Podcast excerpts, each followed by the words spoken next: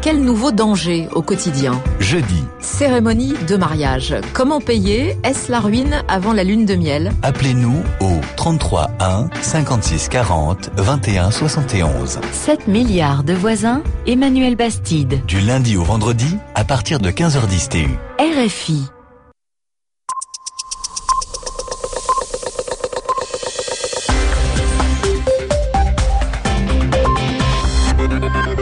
RFI 21h, temps universel, 23h à Paris.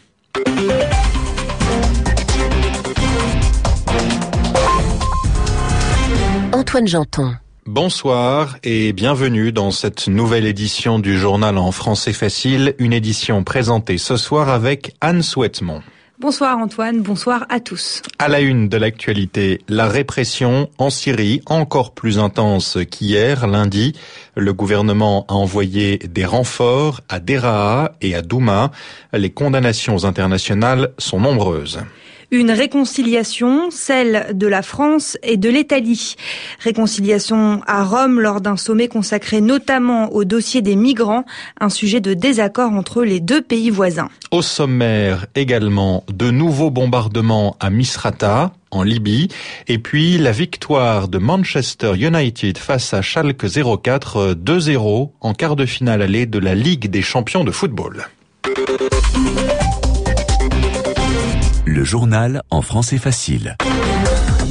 La répression s'est encore aggravée ce mardi en Syrie.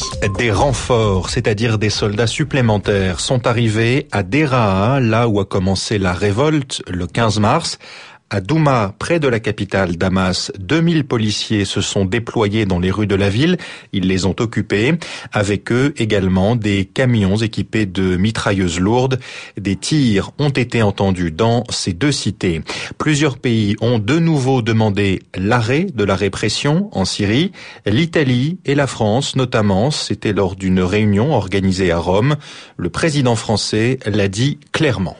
La situation est devenue inacceptable. Il ne peut pas y avoir deux poids et deux mesures.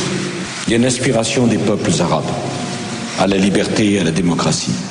Manifester paisiblement, on n'envoie pas face à des manifestants des chars, l'armée, on ne leur tire pas dessus. La brutalité est inacceptable.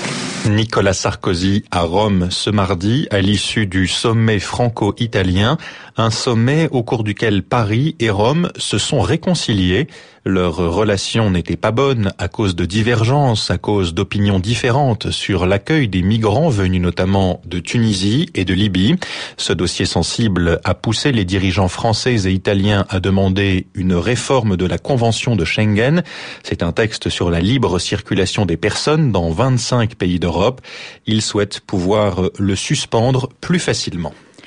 Des progrès ont été réalisés ces jours euh, derniers en Libye. Et c'est ce qu'affirme le ministre britannique de la Défense.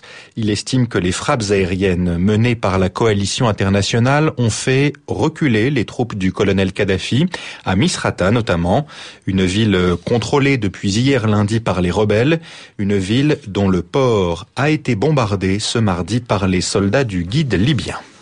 L'accord de sortie de crise au Yémen sera signé lundi prochain, le 2 mai. Le Conseil de coopération du Golfe l'a annoncé dans la journée. C'est lui qui a mené une mission de médiation dans le pays. C'est lui qui a rédigé un plan pour mettre fin aux tensions politiques.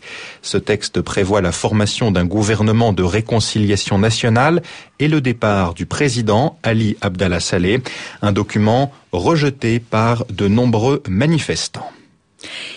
Il y a eu plusieurs incidents lors des élections organisées ce mardi au Nigeria, élection des gouverneurs. Des bombes ont explosé dans le nord-est du pays, elles n'ont tué personne. Des explosifs ont été découverts dans le sud, des urnes et des bulletins de vote ont été volés. Bref, cette journée de vote a été mouvementée. C'est la conséquence des affrontements qui ont eu lieu dans le pays après les élections présidentielles et législatives, élections dont les résultats ont été été contesté. En Côte d'Ivoire aussi, il y a eu des combats après un scrutin contesté. Ils sont finis désormais et la vie peut reprendre son cours normal à Abidjan notamment. Les écoles ont rouvert ce mardi dans des conditions souvent difficiles, ce qui n'a pas empêché des centaines d'enfants de s'en réjouir. Reportage Stanislas Ndaïchimier. On redoutait une rentrée purement symbolique. Elle s'est finalement bien déroulée, à l'exception de la commune de Yopougon où elle n'a pas eu lieu. Dans la partie sud d'Abidjan, dans une école primaire de Marcory, les élèves, ceux qui sont venus, sont détendus. Kadija, élève de CM2. Je suis très content de venir à l'école aujourd'hui parce qu'il y a très longtemps. Je veux que le pays soit calme, on fait les examens bien, que tout le monde puisse aller à l'école. Dans la commune voisine de Koumassi, une autre école primaire, des herbes ont envahi la cour de l'école. Nous, on veut dire que notre école est sale. On veut qu'on balaye notre école. On veut qu'on arrange notre école pour que notre école soit propre. On veut que les maîtres viennent pour enseigner les élèves. Sans eux, on ne peut rien faire. Paulin Ouma est directeur de l'école de ses enfants. Ses cinq collègues ne sont pas là. Je suis seul à mon poste. Dans ce cas-là, bon, je vais rendre compte à mes supérieurs. Hein. C'est eux qui apprécient. Vous voyez qu'il y a un grand nombre d'élèves qui sont là, mais c'est les enseignants qui ne sont pas là. Je ne sais pas pourquoi. J'ai des nouvelles de deux seulement. Ils m'ont dit qu'ils n'ont pas le transport pour venir à leur poste. C'était la rentrée scolaire également au lycée Blaise Pascal et dans tous les établissements qui appliquent le programme d'enseignement français. Le lycée Blaise Pascal et l'école Jacques Prévert comptaient ce mardi la moitié de leurs élèves. Une fréquentation honorable vu la situation selon l'ambassade de France en Côte d'Ivoire. Stanislas Ndaïchimiye, Abidjan et Réfi. Dimitri Medvedev souhaite de nouvelles conventions internationales sur la sécurité nucléaire dans le monde. Le président de la Russie veut de nouveaux textes pour améliorer la sécurité des centrales. Il l'a dit ce mardi à Tchernobyl à l'occasion de la commémoration de la pire catastrophe nucléaire de l'histoire. C'était il y a 25 ans, jour pour jour. Football à présent, c'est un excellent résultat pour Manchester United. Le club anglais est allé battre Schalke 04 2 buts à 0 à Gelsenkirchen en Allemagne. Le voilà bien parti pour atteindre la finale de la Ligue des Champions. Réponse mercredi prochain à l'issue du match retour de cette demi-finale.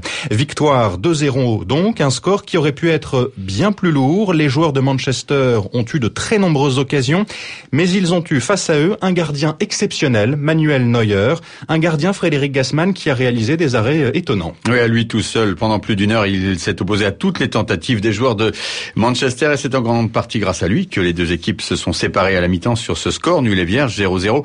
45 minutes d'une écrasante domination de l'équipe anglaise. Il faudra tout de même, Manuel Neuer aidant, un peu plus d'un quart d'heure en deuxième mi-temps avant que cette domination ne se concrétise enfin. En deux minutes, les Mancuniens vont inscrire deux buts. Le premier par le vétéran de l'équipe, le Gallois Ryan Giggs à la 66e minute. Le second, deux minutes plus tard, par leur attaquant Wayne Rooney. Score final 2 à 0. L'équipe allemande a été mangée ce soir par le peut-être futur champion d'Europe, Manchester United. Match retour la semaine prochaine en Angleterre. C'est vrai, Schalke a montré au tour précédent que tout est possible en football en allant inscrire 5 buts à Milan, mais les miracles ont pour particularité de ne jamais se reproduire. Frédéric Gassman et demain aura lieu le second quart de finale aller de la Ligue des Champions Real Madrid FC Barcelone. La bourse de Paris a terminé la journée en hausse, plus 0,6% pour le CAC 40, hausse également à New York, Pierre-Yves Dugas. L'indice Dow Jones rebondit ce soir de 115 points, revient à 12 595 dans un volume de plus de 900 millions de titres sur le New York Stock Exchange. L'indice du marché Nasdaq s'offre 22 points et finit à 2848. La bonne surprise est venue de la hausse de l'indice de la confiance des consommateurs américains au mois d'avril selon le Conference Board. Par ailleurs, plusieurs sociétés de premier rang ont rendu compte de bénéfices trimestriels meilleurs que prévus. Le conglomérat Minnesota Mining, par exemple, mais aussi Ford.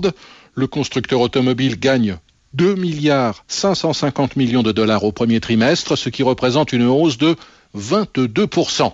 Ford parvient à augmenter les prix de ses véhicules car sa nouvelle génération de voitures est plus économique en essence et la forte hausse des prix du carburant favorise son offre. Coca-Cola déçoit cependant ses actionnaires. Le géant des boissons gazeuses souffre notamment d'une baisse de la demande au Japon à cause du tremblement de terre. Le dollar poursuit son érosion. L'euro remonte ce soir à 1,4639. Le secrétaire américain au Trésor a pourtant affirmé que les États-Unis ne chercheraient jamais à affaiblir le dollar pour résoudre les problèmes de déficit, mais les cambistes ne sont pas impressionnés. Le baril de pétrole brut léger coté à New York est pratiquement inchangé à plus de 112 dollars. Sur les autres marchés de matières premières, le contrat de coton chute de